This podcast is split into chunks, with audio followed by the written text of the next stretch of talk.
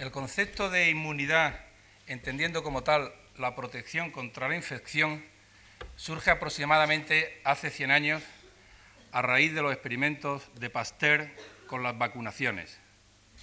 Casi simultáneamente, Paul Ehrlich predice la idea contraria al concepto de inmunidad o de protección cuando sugiere la posibilidad de que el sistema inmune genere anticuerpos contra componentes propios, y de ahí el término que acuñó de horror autotóxicos.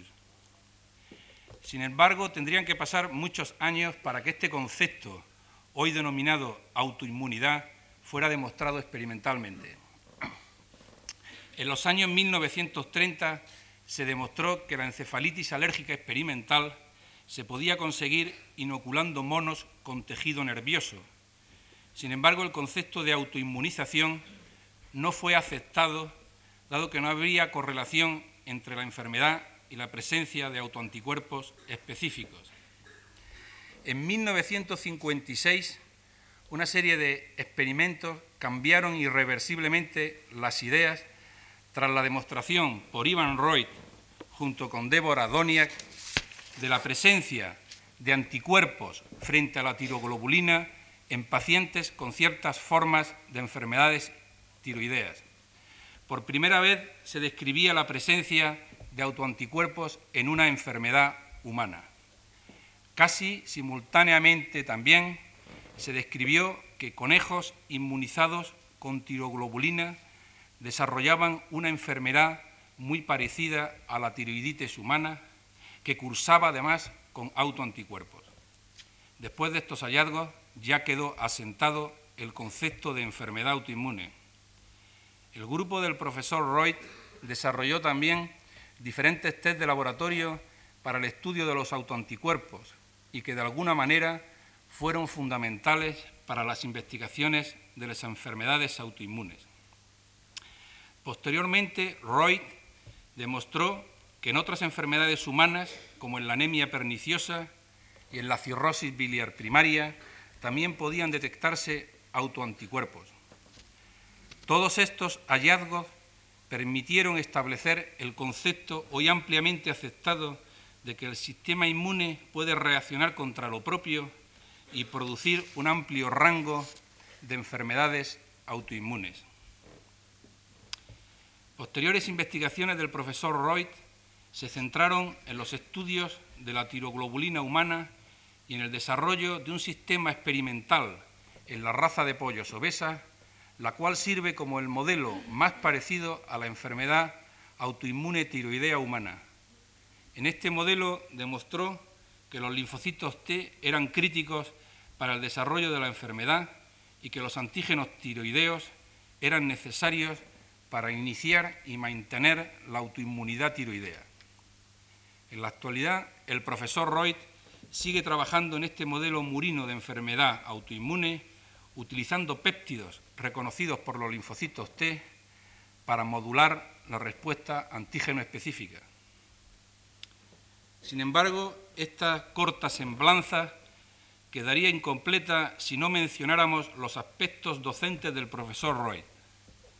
Desde 1968 es profesor y jefe del Departamento de Inmunología del Middlesex Medical School.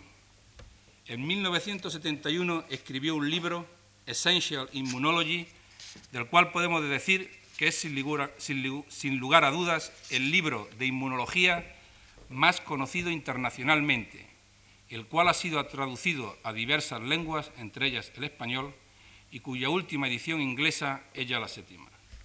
Este libro se ha convertido en un clásico en el sentido de que es conocido por personas ajenas al área de la inmunología y por otra parte es el primer texto comprensivo de inmunología para estudiantes de medicina, de biología y de otras áreas o de personas que se inician en el campo de la inmunología.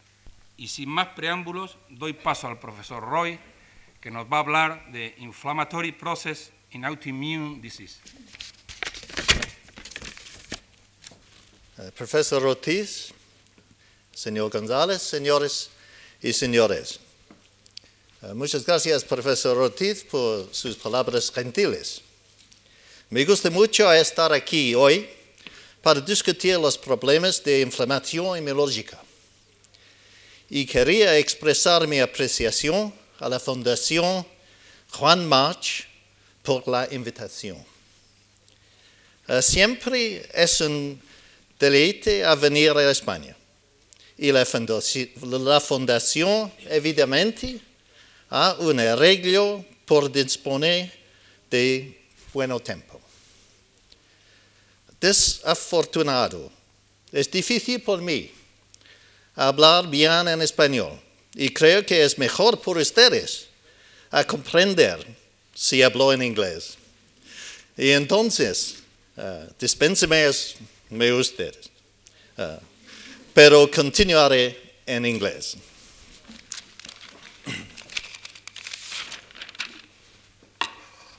If we have the first slide, please. Now, what I have presented here on, if this works, ah, we have a problem. Ah, we don't have a problem. Okay. This is the whole of immunology. So, those of you who are not interested in autoimmunity and disease, but only immunology, can now go home because this tells you the way in which the innate immune system and the lymphocyte acquired immune system work together to produce humoral immunity, which is active against extracellular bacteria and viruses. So you have a trinity of antibody, complement, and the neutrophil, the polymorph, which act together to produce a defense against extracellular organisms. Now, the T cell system, the T lymphocyte system, developed independently and probably earlier to recognize intracellular organisms that antibody cannot reach. And we will look at the way this happens. So you have an integration of cytokines or lymphokines, the soluble factors that mediate the connection between macrophages and T cells. So macrophages, cytokines, T cells give you cell mediated immunity that eliminate intracellular organisms. So you have these two lines of attack. Now, like mercenary soldiers, they can defend you most of the time, but they can turn against you. And when the antigen is a part of your own body, an autoantigen, it is there all the time, so you have a persistence of the antigen.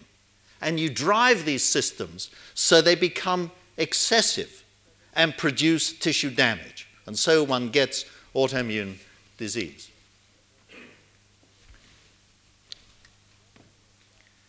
Now, I'm going to talk about, next slide, please, antibody mediated inflammation. But I don't want to spend very long on that because the mediators of the acute inflammatory response, which involves the polymorphs and complement, they will have been discussed or will be discussed by other lecturers on this course. What I want to do is to tell you the way in which immunology or immunological events give an entry into the inflammatory process. Now, in talking about antibody, start with me here in the corner. Here is a bacterium, and let us suppose it can have antibody on it, or it may act without antibody. But with antibody, it can activate the complement system to produce an enzyme that splits C3. And the larger part, C3b, attaches itself to the surface of the bacterium as a so called opsonin. The small fragment C3a we'll talk about in a moment. The system continues to split C5, and the small fragment C5a and C3a act on the mast cell. And they produce a number of mediators, which you will have heard about or will hear about. One of the things they do is to increase capillary permeability, so these endothelial cells uh, separate, and the endothelial cells uh, produce new factors which cause the neutrophil to slow down, bind to the wall, and come up a gradient of chemotactic factors which are released by the mast cell. So the neutrophil comes through the wall of the vessel, comes up the gradient of chemotaxis, and then is activated by C5a and C3 as it approaches the bacterium. And conveniently, evolution gave a C3b receptor on the surface of the polymorph, which binds to the C3b that first went on the bacterium. So this is activated now to be strongly phagocytic, to kill with the oxidase systems and so forth, and so the bacterium is eliminated. Something that you may not be so familiar with is the idea that the mast cell can be replaced by the macrophage. Next.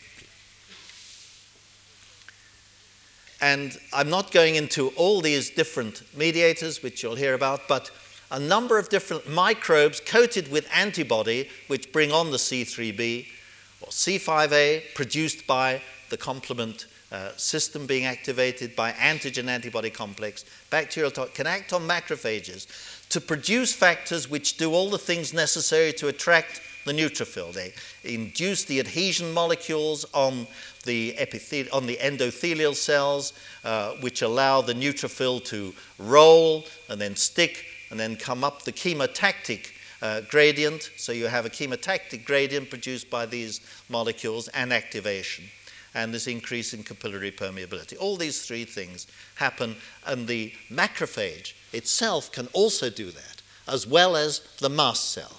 And that's only become obvious in recent years that this is so. Next slide.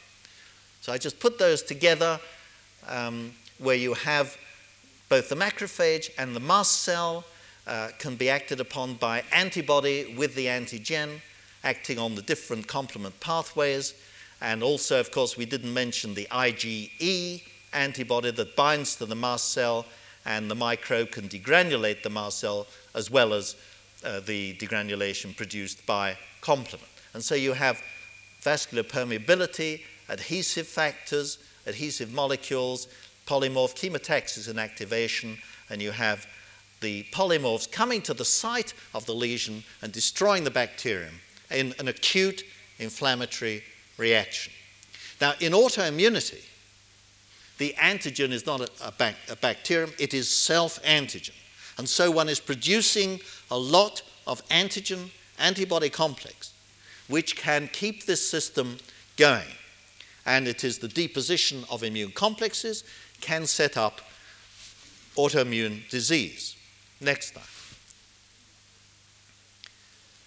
Often the complexes, as they're formed in the circulation, uh, will set off vascular uh, mediators, and the small complexes, this is, let's suppose this is the kidney glomerulus, the small complexes can go through the basement membrane to the epithelial side. The larger ones can, will stick on the membrane, and they will activate platelets to form microthrombi. And also, polymorphs will try to phagocytose them, but will be unable because they are part of a big surface. And you get what is called frustrated phagocytosis. And all the interior lysosomal enzymes and activation molecules come out and attack the membrane itself. And so you get membrane damage through those complexes. One of the important diseases where immune complexes causes um, clinical symptoms is in the rheumatological disease systemic lupus erythematosus. Next slide.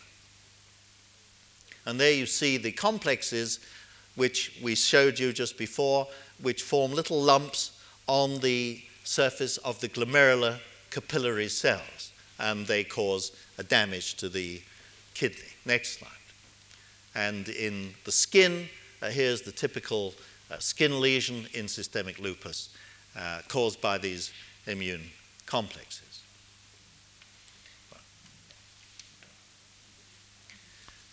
Now, I want to leave the antibody mediated inflammatory processes and spend the rest of the time mostly talking about T cell mediated inflammation. Next slide. And in order to do that, I have to make sure that those of you who are not too familiar with the MHC are aware of what has been found in recent years. MHC stands for Major Histocompatibility Complex, and it would be, for example, in the human, you're familiar with HLA, human leukocyte antigen. And that, of course, was originally discovered as the antigenic system that caused the most vicious graft rejection between individuals of the same species. And there are two major types, class 1 and class 2. The class 1 has a long chain which has three major segments and beta 2 microglobulin here. And the very important thing shown by recent, or not so recent, X ray studies is that these two segments are arranged in a special way to give a beta pleated sheet floor and two alpha helices which lie above them. You'll see how they do that in a moment. The class 2 molecules are in two alpha and beta chains, and again, the outer two domains form this same beta pleated sheet with the two alpha helices. Next one shows you what it looks. Next slide, please. From above, you can see here is the beta pleated sheet floor, the gray arrows, and here are the alpha helices in dark green. And some people remember this easier by a gastronomic example that these represent two sausages on a plate. But it could be two bananas, it doesn't matter. Thank you. Next slide. And this is what it looks like from the side. Here is the beta pleated sheet. Here are the two alpha helices, and between them is this cleft which can bind peptide. Now, that is a crucial part of what we're going to talk about. Next slide. That peptide comes from processed antigen from the inside of the cell. That peptide comes from antigen proteins which are inside the cell. That is critical idea. There are two major pathways. We needn't worry too much about them in detail, but supposing we have a viral nuclear protein uh, which is made and is present in the cytoplasm, it passes through this pathway. Uh, it goes through a special proteasome chopping up little factory and then is carried by special ATP transporter gene, uh, gene products into the endoplasmic reticulum. And here's that little peptide derived from the cytoplasmic protein that could have been, say, a viral protein. And it fits into that cleft in the MHC, the HLA molecule. And so it goes to the surface as a class 1 MHC with a peptide. And there it is on the surface. And that peptide came from inside the cell. There's another pathway where antigens coming from the outside, or if they come inside and are in an endosome compartment, then they get chopped up again here, and they finish up in what is called class 2. We saw class 1 and class 2. They, from the endosome compartment, finish up sitting in the cleft and go to the surface. And it is those complexes of MHC and peptide which are seen by the T cell. Next slide shows what is seen. Waiting for that to focus. Thank you very much.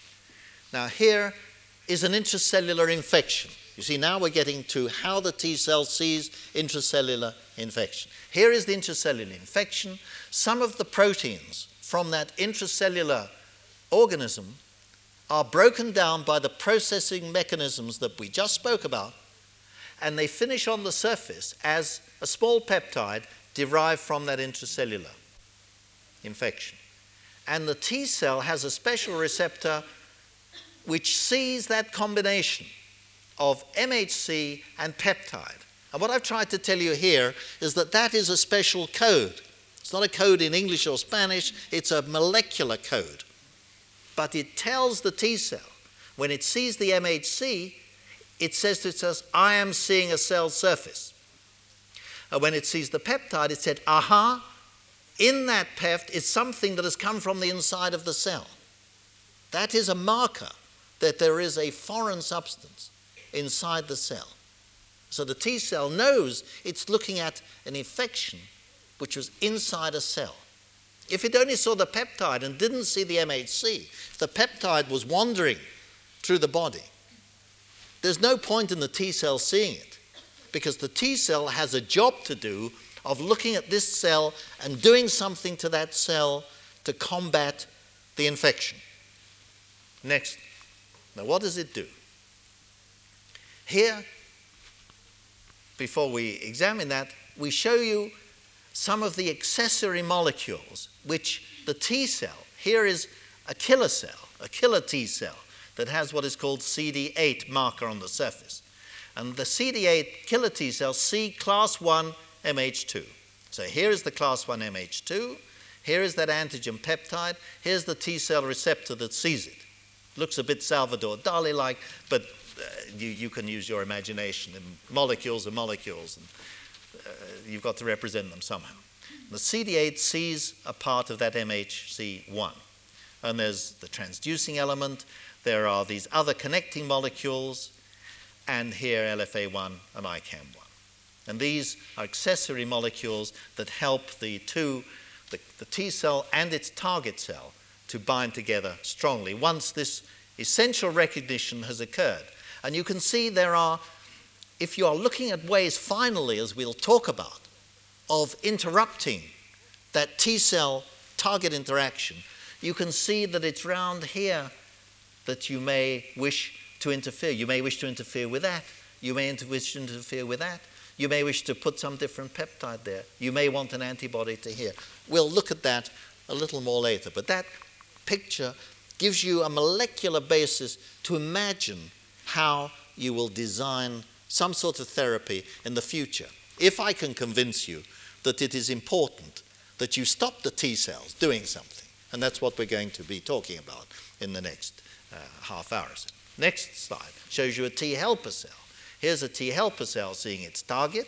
That is now a CD4 cell that sees MHC class 2. And here's the antigen peptide again, the T cell receptor, and here are the other accessory molecules just the same. So the T helper cell uses CD4, the cytotoxic T cell uses CD8. Next. So remind you, the T cell is seeing processed peptide plus intracellular antigen from intracellular antigen and the MHC. Next. And here's an example in which uh, one has uh, leishmania, for example, inside, or some organism inside uh, a, a macrophage. And the macrophage presents the peptide to a T helper cell and that releases, in this case, soluble factors such as interferon gamma.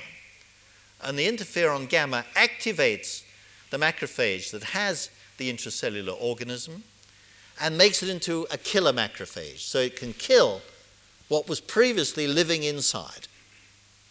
Next slide shows you an example.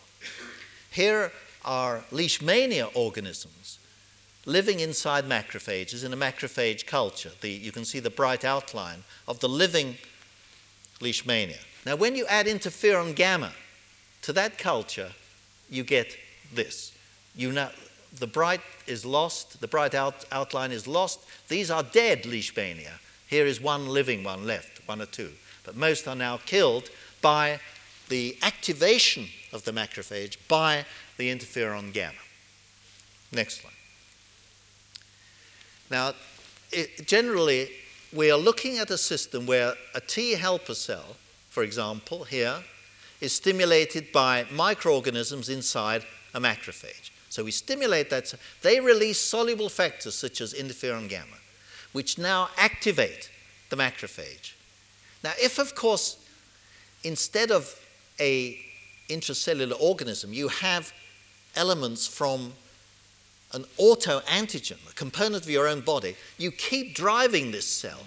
Instead of just eliminating an infection, you can't eliminate the whole of your own body. So when you have an autoantigen instead of a bacterial antigen, and that is presented on the surface of an antigen presenting cell, and we'll see how that can happen later, you push this cell persistently and chronically. You produce a chronic infection, a chronic inflammation, not infection, chronic inflammation And the cytokines keep activating the macrophages. And sometimes they form this epithelioid cell, sometimes they fuse to a giant cell. You can get a chronic granuloma. Also, you have the CD8 cytotoxic cell, which is helped by the helper cell, and that becomes cytotoxic. Now, if it's a virally infected cell, it will act against the virally infected cell by killing and also by producing uh, cytokines like interferon to prevent further viral infection. But that produces tissue damage. And if this is an autoantigen rather than a viral antigen on the surface, then one is getting excessive tissue damage. Next slide. So here is an example of a chronic inflammation which is causing damage in Sjogren syndrome, a rheumatic disease. Here's a normal salivary gland. Here are the salivary glands looking nice, happy. And here in a patient with Sjogren syndrome, you see all these inflammatory cells coming in and invading and destroying that lovely architecture. And these are T cell mediated, as we'll see a little later. Next slide. This is rheumatoid arthritis. Here we have what is normally just two layer thick synovial lining. Here the deeper layers become enormously infiltrated by inflammatory cells. It's a site of tremendous inflammation. Next slide. And a lot of those, here the orange cells, are CD4 T lymphocytes. So here we have a chronic inflammatory situation in the rheumatoid joint. Next slide. I mentioned, now I don't want you to read, please don't read anything there. Just discipline yourself not to do that. But I, what the reason I'm showing you this is to show you there are a lot of these cytokines. Cytokines are soluble factors which allow leukocytes to speak to each other.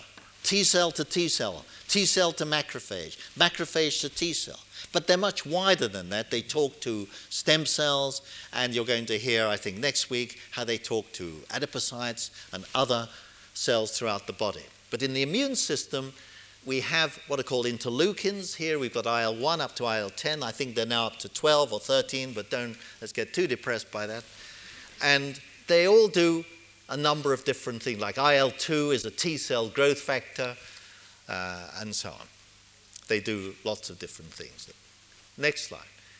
Other cytokines act as colony stimulating factors and tumor necrosis factors. They will cause damage. TNF alpha and beta uh, will attack tumors, but they'll also attack normal cells if there's a lot of it around. Next. And then we have the interferons. I spoke to you already about interferon gamma, which can activate macrophages, and you'll see in a moment can also upregulate class 2 expression in normal cells in the body, which are generally negative for class 2. Most cells in the body don't express class 2. But if they get interferon gamma, they do. And there are other things. TGF beta, very important molecule, which suppresses, um, we won't go into it at the moment, and lymphocyte, uh, leukocyte in, uh, inhibitory factor, Uh, which is important in stem cell. Next slide. Now, the cytokines can act in many ways. There's a sort of cascade phenomenon here where tumor necrosis factor can act on a macrophage and stimulate the production of much more tumor necrosis factor and another cytokine called interleukin 1, which acts on many cells in the body. So that's a cascade.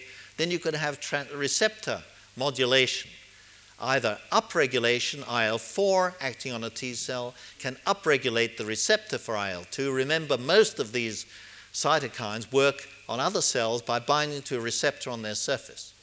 IL-5 can do the same.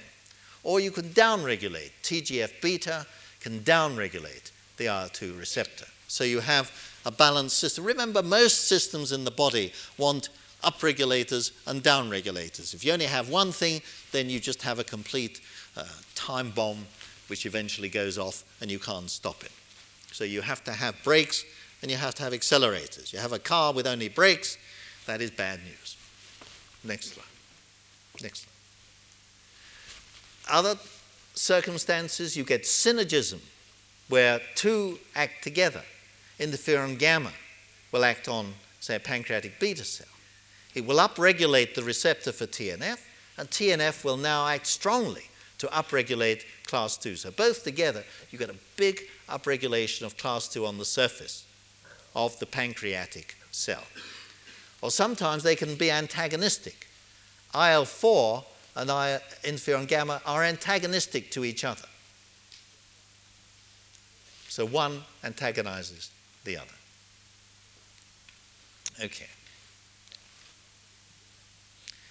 The one thing I do want to tell you that is becoming increasingly clear, and as you read the literatures, I'm sure you are doing avidly every day, you will see talk about subsets of T helper cells.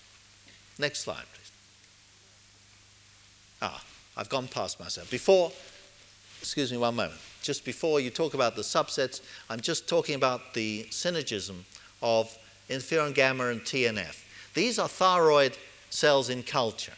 And if you add nothing to them, there's very few of them stained for class 2. If you add interferon gamma by itself, you get an increase in the number of cells, but they are weakly staining.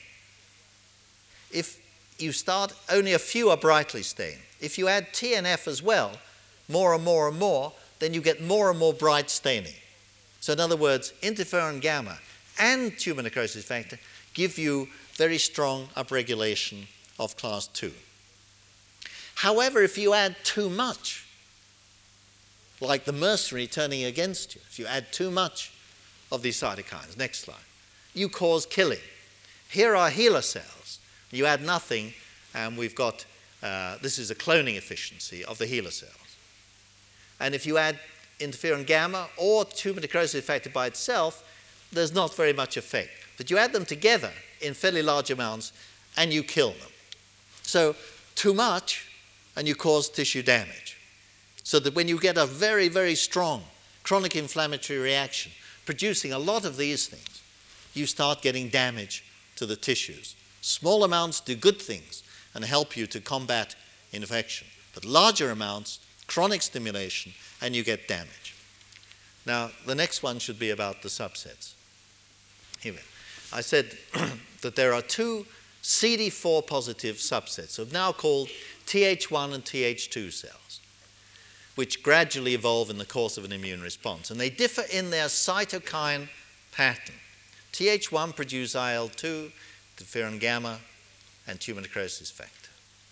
And their job, by and large, is to activate macrophages to kill intracellular organisms, and they produce in a damaging reaction, a so-called delayed type hypersensitivity, tuberculin type damaging, tissue damaging reaction. The Th2s produce a different pattern of cytokines, particularly IL4 and IL5, which help B cells to mature and make antibody. In the case of autoimmune disease, they help to make autoantibody.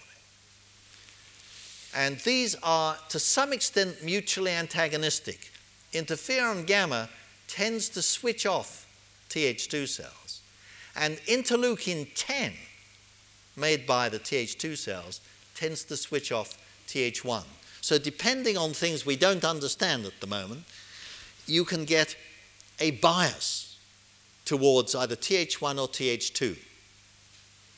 And these by themselves will produce help antibodies. And these by themselves will produce more of the T cell tissue damaging reactions. So sometimes, as in myasthenia gravis, the antibody does damage. But in many others, situations, as we'll see, it's the T cells acting directly that cause the damage. But that separation into subsets is something that is important and is becoming increasingly a part of what one looks for in uh, different types of immunopathological processes. now I want to turn to the way in which we believe that in organ specific autoimmunity, chronic inflammatory processes are important. Next slide. And I want to remind you that it's convenient to look at two classes of autoimmune disease, so called organ specific, where the autoimmunity is directed to particular organs. It's not widespread to the body, specific for certain organs. and non organ specific or systemic, where the antigens are spread throughout the body. Here, the antigens are specific for a particular organ and provide the target for attack. Here, they're spread throughout the body, and you get a systemic disease largely caused by immune complexes. And I'm going to concentrate more here. In a, next slide. The, the, here are antibodies against thyroid from organ specific disease, thyroid autoimmunity. They stain the thyroid epithelial cells and they leave the nuclei as black holes unstained. If you look in the rheumatological disease, say systemic lupus erythematosus, where there is non organ specific disease, antibodies to DNA present in every organ in the body, now they're staining the nuclei, which were unstained here. And they leave the cytoplasm unstained, whereas it was stained here. You see the difference between the organ specific and the non organ specific antibodies in the way they express themselves. Next slide. Now, you can put these diseases into a sort of spectrum. I don't think it's as accurate an idea as it used to be, but it's useful for the moment. The organ specific diseases which we're most concerned with are those of the thyroid and the stomach and uh, the adrenal, and in particular the pancreas. Myasthenia gravis, also a fairly common, well, not fairly common, but relatively uh, common disease. The non organ specific end are the rheumatological disorders, systemic lupus, rheumatoid arthritis, and these other uh, diseases, scleroderma, dermatomyositis. So we're going to look here, an example, Hashimoto's thyroiditis. Next slide. There's a lady with a disease with uh, swollen uh, goiter, and if you look at that histologically, next slide, uh, you see compared to the normal thyroid with its elegant, stately architecture concerned with the production of thyroid hormone, you have this ghastly mess caused by the inflammatory cells which completely beat the life out of the thyroid and uh, you have all these inflammatory cells present, an attempt at regeneration by uh, very small follicles. And It's not working well. So that expands the thyroid because of all these inflammatory cells, and so you saw that enlarged thyroid, which is very firm to the touch because of all these lymphoid cells. Now, T cells are important in those organ specific diseases where you have an attack on a solid organ. In something like myasthenia gravis, where you are hitting the neuromuscular junction, antibodies to the acetylcholine receptor do cause the symptoms of disease by interfering with neuromuscular transmission. But in those circumstances, like uh, diabetes, like Sjogren's syndrome, like thyroid autoimmune disease, like pernicious anemia, where a solid tissue is attacked by chronic inflammatory cells, it is the T cell which is pivotal. Next slide. And the sort of evidence we have for that, uh, these are in animal models. Uh, here, for example, the obese strain chicken is a, a very good model for human thyroid autoimmunity particularly primary myxedema, where spontaneously the animals develop thyroid autoimmunity and the thyroid gland is attacked by chronic inflammatory cells and all thyroid activity uh, hormonally is lost when the animals become myxedematous. And if you destroy the T cells in that animal close to birth, the thyroid remains unattacked. So the T cells are critical for the development of this damaging chronic inflammatory autoimmune process. Also, if you take the non obese diabetic mouse, that is a mouse which models human type 1 diabetes, the insulin dependent diabetes mellitus, where there is an autoimmune attack on the beta cells of the pancreatic islets of Langerhans. And here, if you take this model and inject antibodies to those accessory molecules we talked about before, the CD4 and the CD8, you stop the disease in its tracks. In other words, if you stop the T cell from recognizing its antigen, you stop that disease from occurring. I should also say, in passing, something which is really quite striking. That I talked to you about the way the MHC molecule, in this case it would be a class 2 major histocompatibility molecule, presents a peptide to the T cell. Now, if in this animal, the NOD mouse, you make a transgenic by changing one amino acid in the class 2 molecule, just one amino acid at position 56 or at 57, you completely prevent the, product, the establishment of disease. Those animals do not develop diabetes. In other words, you make a small change in the ability of the MHC to, to fit a peptide and present it to a T cell, you don't get disease. And that I tell you because it emphasizes that pivotal, central role of presenting autoantigen to the T cell in developing these chronic inflammatory diseases.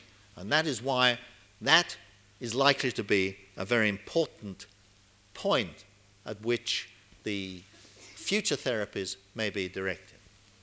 Now, another point here is that you can actually make a T cell clone from animals in which you've induced autoimmunity to the thyroid or to the brain by immunizing with myelin basic protein. And you can take the clone of T cells, inject it into a normal animal, and the normal animal will get that disease. That is a direct demonstration that that T cell, with the specificity for the target organ, is hitting the organ and producing the disease. In the human, I'm going to show you an example of that, but in the human, it's much more difficult to get a direct demonstration we're not going to produce concentration camps in which we get T cell clones from patients and pass disease to another. And so we have to work in an indirect way. We have to see if we interfere with T cells, with anti CD4, do we stop the disease? That's indirect evidence, but important evidence.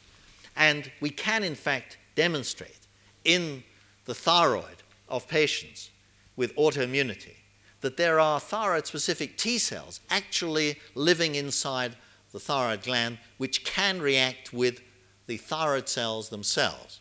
So I want to illustrate those two points. Next slide. Here is a normal mouse thyroid, very relaxed, tranquil, you might say, minding its own business.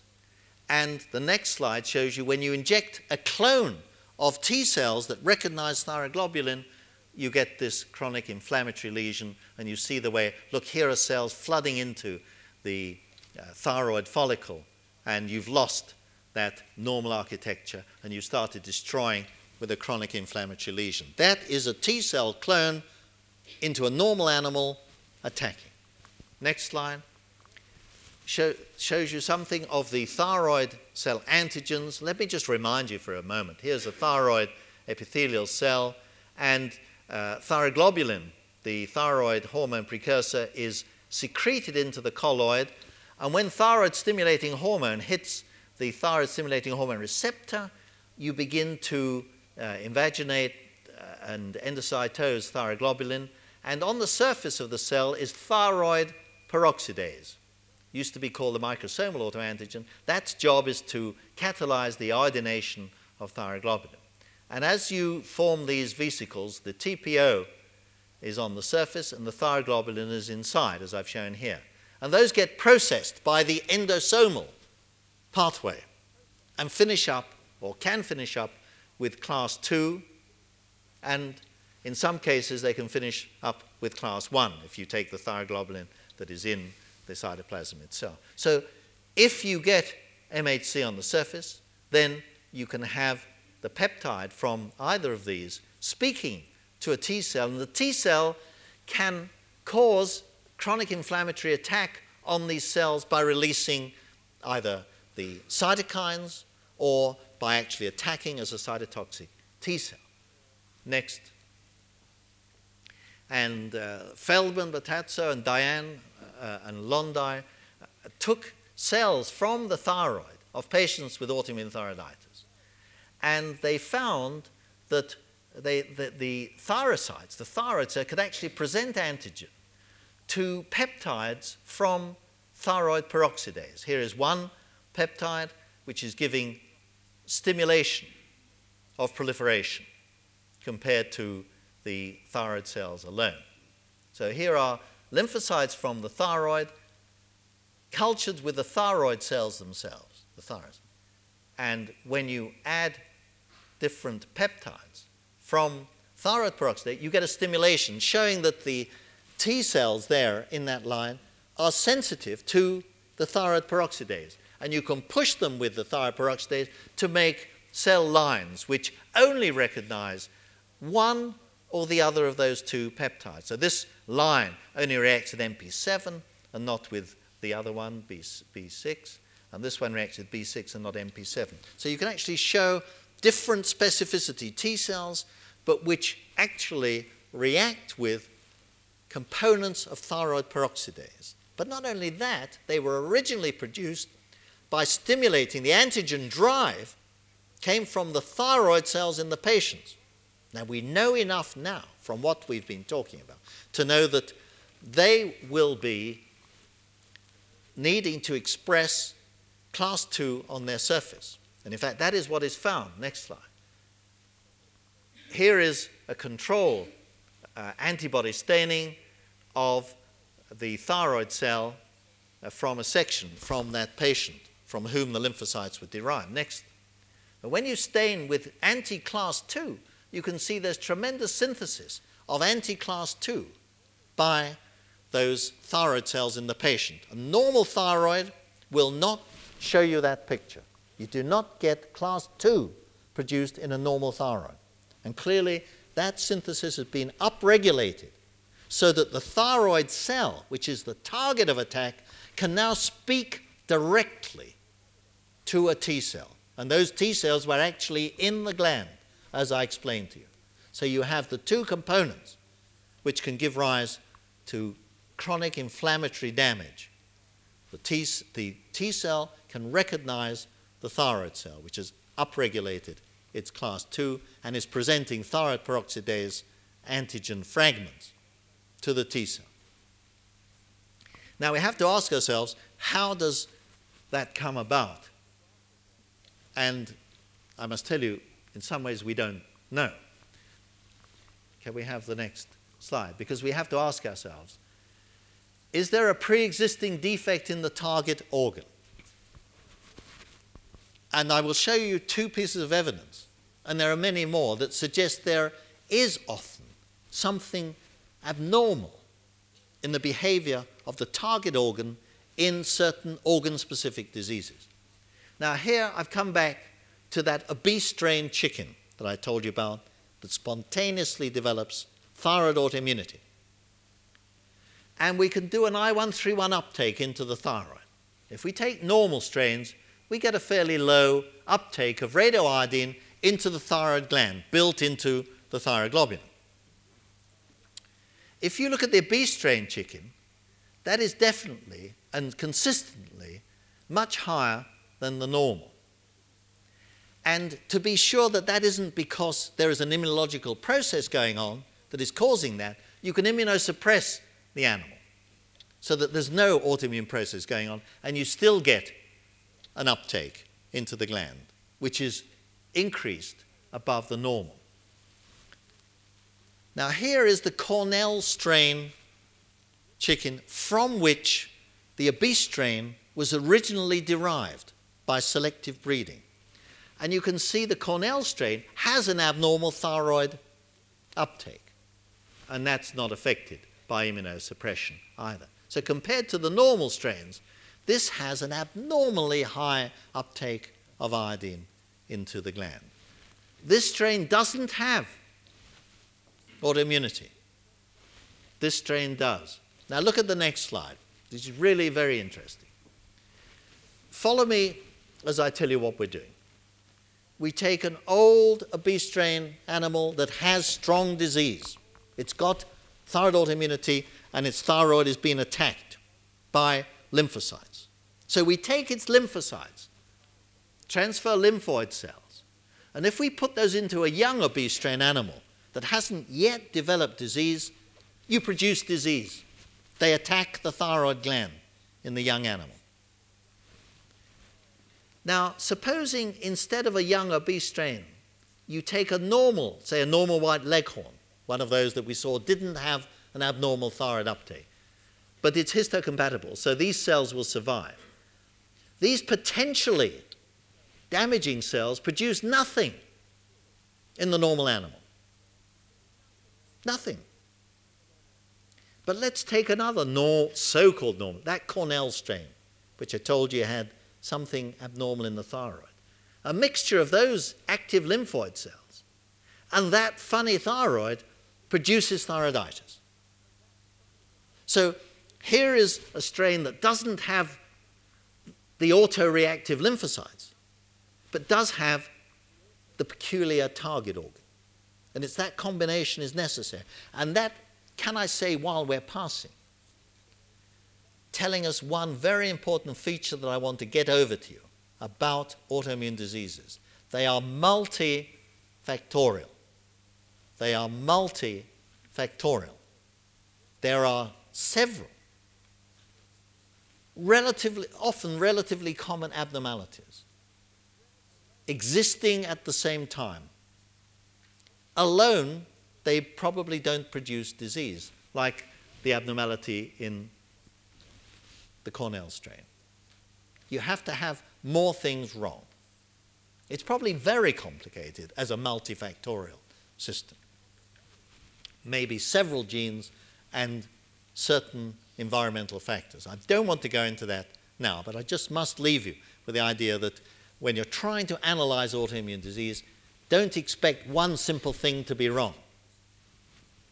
Okay, so now we know that a combination of sensitized T cells, I mean, you have to show they're T cells, we know they're T cells, reacting with the abnormal thyroid produces the thyroiditis. Okay, so we think there is an abnormality.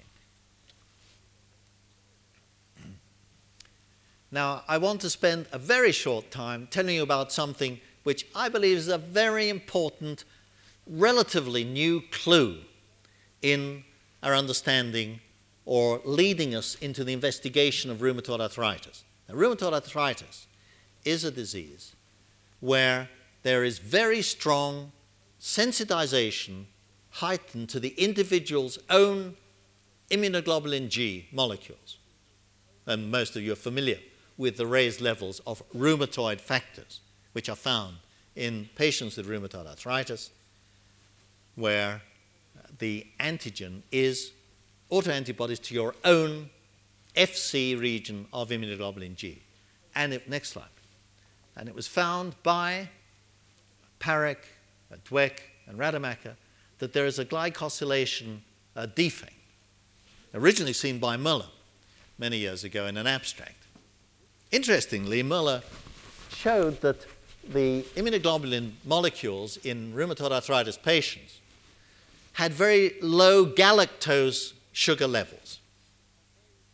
And he sent the paper off to one or two learned journals, and they all turned it down as being dull and uninteresting. Everybody thinks sugars are very dull. You know, if you have a glycoprotein, everybody tells you the interesting part is the protein, and the sugar part is a bore, which is a bit embarrassing because we don't know what it's there for.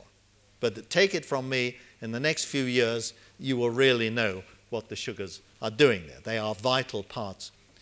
Evolution doesn't waste time producing complicated sugars just to bore you with. It's all bound up with survival. Never mind. Let's come back to the issue in question. This is part of the FC region of immunoglobulin G. The antigen binding parts are here. And there are two so called biantennary sugars,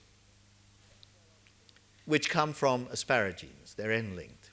And they finish, can finish with galactose, which actually sit in these little pockets here on the C gamma 2 domain. The peptide, polypeptide is folded into these immunoglobulin folds. Next slide. Next slide. And this is what the sugars look like. These are called different glycoforms. There's no doubt once you get the right word, uh, you feel more confident, even if you're not any more knowledgeable. And here are glycoforms of those sugars, biantennary sugars I showed you before. You're going to have two galactoses, one or none, where you have this N-acetylglucosamine, which is a sugar that the body doesn't normally like to present on its cell surface. Normally, that sugar on the cell surface is capped by galactose and usually sialic acid. That is, an, that is a sugar that is very frequent in bacteria. And the body has a very good differential selective defense mechanism by having receptors for N-acetylglucosamine on macrophages. And by making sure that you don't have them on your own cells, you have a good way of primitively recognizing foreign bacteria. So that's quite a clever system. But now, what I tell you is that in rheumatoid arthritis, the proportion of sugars bearing these sugars on the end lacking galactose is raised tremendously. And that's a very strange phenomenon. It's not just an inflammatory phenomenon by most chronic inflammatory reactions don't do it. But we have evidence that excessive amounts of interleukin 6, one of the cytokines, will make B cells downregulate their galactosyl transferase, which puts the galactose on, and make the B cell produce much more of this. So we are getting some evidence that the T cells in rheumatoid arthritis, through a, perhaps a predominant production through themselves and macrophages of interleukin 6, are producing a lot of this low galactose. Now, we have evidence of which I can only present you a little bit now, because there's not much time, that that change may be important in contributing to the lesions which you find in the disease. Now, the next slide is an experimental study from Rademacher, Williams, and Dwek in Oxford. And it looks complicated, but it won't be when I've finished telling you about it. It is the collagen arthritis model in the mouse. And you immunize mouse, mice with type 2 collagen, which is present in the joints, with an appropriate helping adjuvant, complete Freund adjuvant. Now, if you start off by taking heat denatured collagen, incomplete fry, the animals don't develop arthritis. Arthritis is up on this scale. Nothing happens.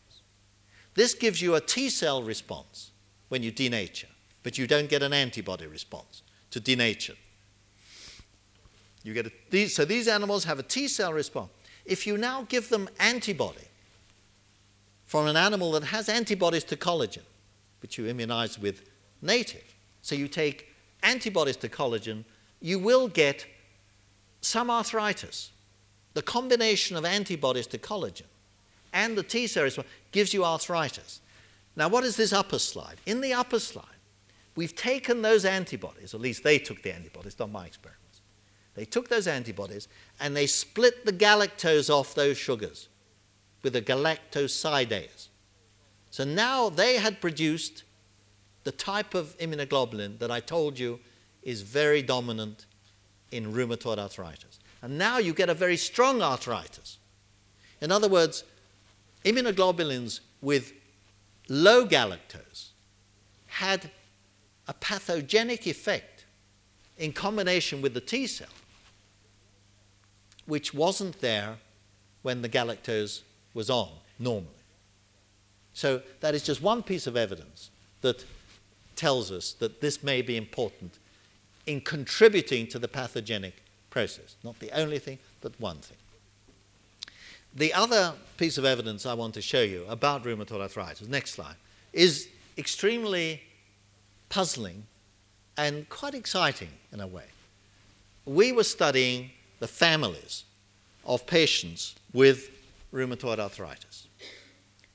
And what we've plotted here is the amount of that abnormal form of a agalactosyl immunoglobulin, of the, the form which lacks galactose. And the further you go up here, the more you've got the abnormal form that lacks galactose. So the defect goes upwards. And we've plotted them as standard deviations about the mean of the normal population. We have to do that because it's age dependent. So if you're normal, here one an extra control population we got, the mean is very close to the mean of the general population of that particular age group, and the standard deviation, uh, that's the standard error of the mean, lies closely within one standard deviation around the mean of the controls.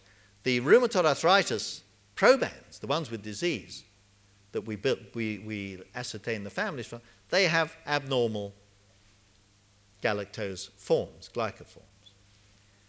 Now, first degree relatives who also have rheumatoid arthritis, and it is a familially genetic disease, they have abnormal galactose. But relatives who don't have arthritis are normal. Now, look. Look at the spouses of these patients. They're not related, yet they have abnormal galactose. And we were so surprised at that we tried, we made sure that we took a further cohort of patients and we found exactly the same. Now that has to tell you, since it's not a genetic relationship, there is some environmental factor. Maybe they eat the same sort of weird diet, strange diets, or there may be an infectious agent, maybe a sexually transmitted agent, which helps to provoke the reactions that give you this galactose change. And let me tell you in passing that if you look at patients with active tuberculosis, they show this galactose defect. Now, don't go away with the idea that I'm saying that tuberculosis causes rheumatoid arthritis. I'm telling you that certain organisms, particularly slow growing organisms like the TB, can produce this change in the galactose. Okay. Well, I'll leave rheumatoid arthritis now and just let's talk a little bit in the end now, finishing off, about therapy. Now, cast your mind back to the interaction of the T cell with its target.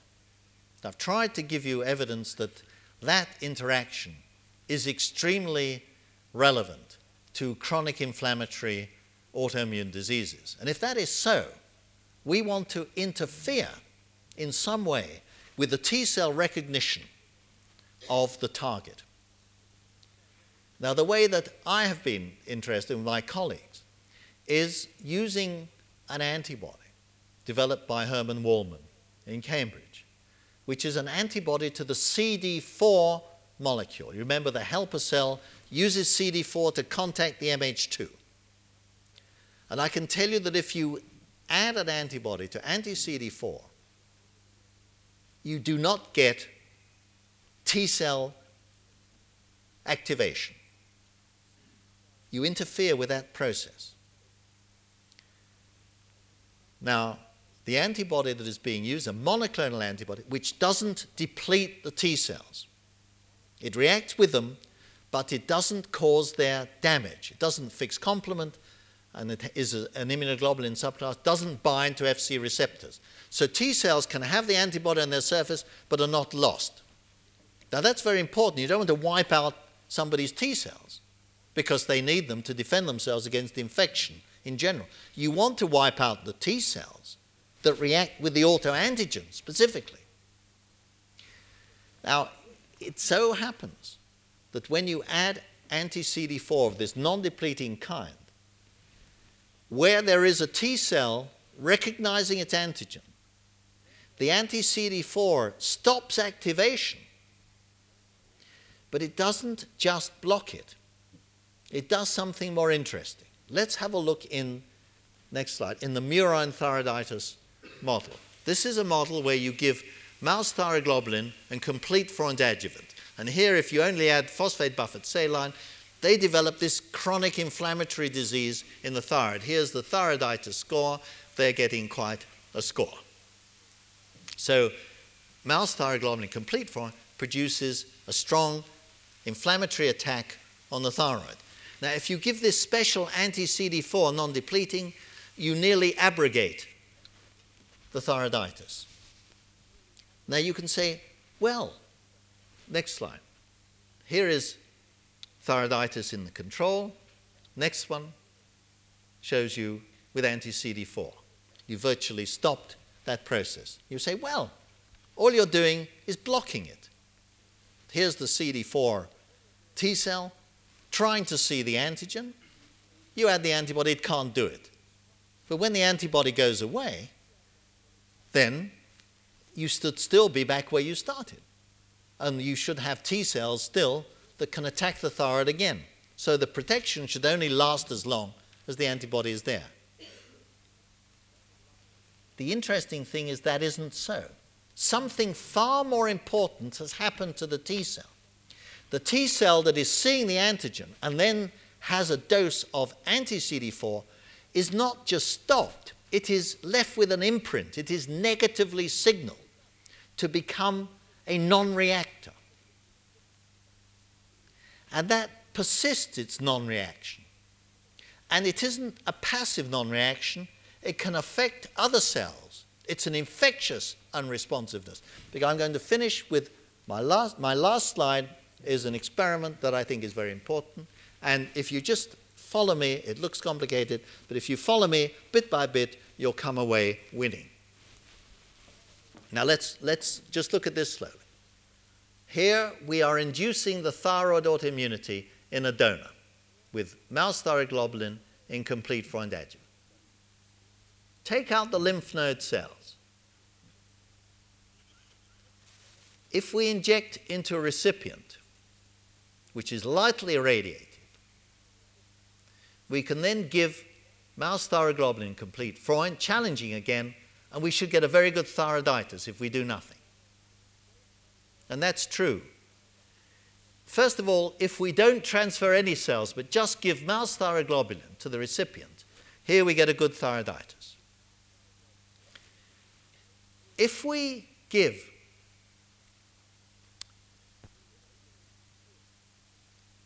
nothing here, only phosphate buffered saline, not antigen, plus complete Freund, and phosphate buffered saline, transfer to this animal, you challenge with the mouse thyroglobulin, they produce disease. In other words, this challenge has not been affected by the transfer of lymph node cells, provided they weren't immunized. If we, again, give nothing except phosphate buffered saline plus complete Freund to this animal, so no antigen, but complete Freund, and our anti CD4, again, the anti CD4 with those cells does nothing to this recipient because when it's given the antigen, you get a good thyroiditis. So, in all those controls, we get good thyroiditis. However, if you give the antigen, mouse thyroglobulin, complete Freund, and the anti CD4 at the same time, so you're getting a situation where the anti CD4 hits the T cell when it sees antigen. Now, when you transfer those cells, these recipients do not respond well. They're grossly reduced in their responsiveness to a new challenge with mouse thyroglobulin. So, what we're saying is that these cells can prevent the new cells in the recipient from becoming stimulated. There is something more subtle of a collective unresponsiveness induced by the anti CD4.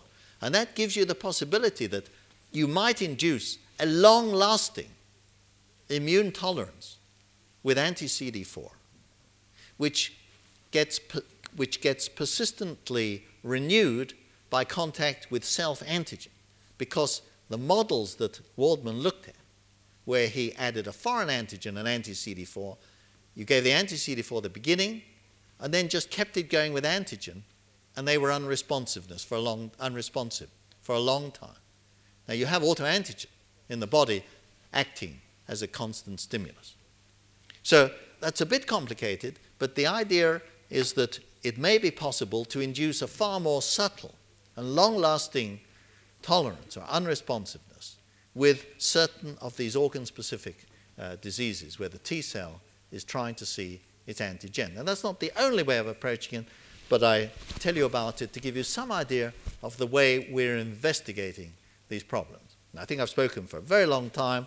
Uh, I apologize if I made you tired, but uh, you seem to have stayed awake, most of you, as far as I could see, which wasn't very well because it was dark. And uh, I thank you for listening so quietly. thank you very much.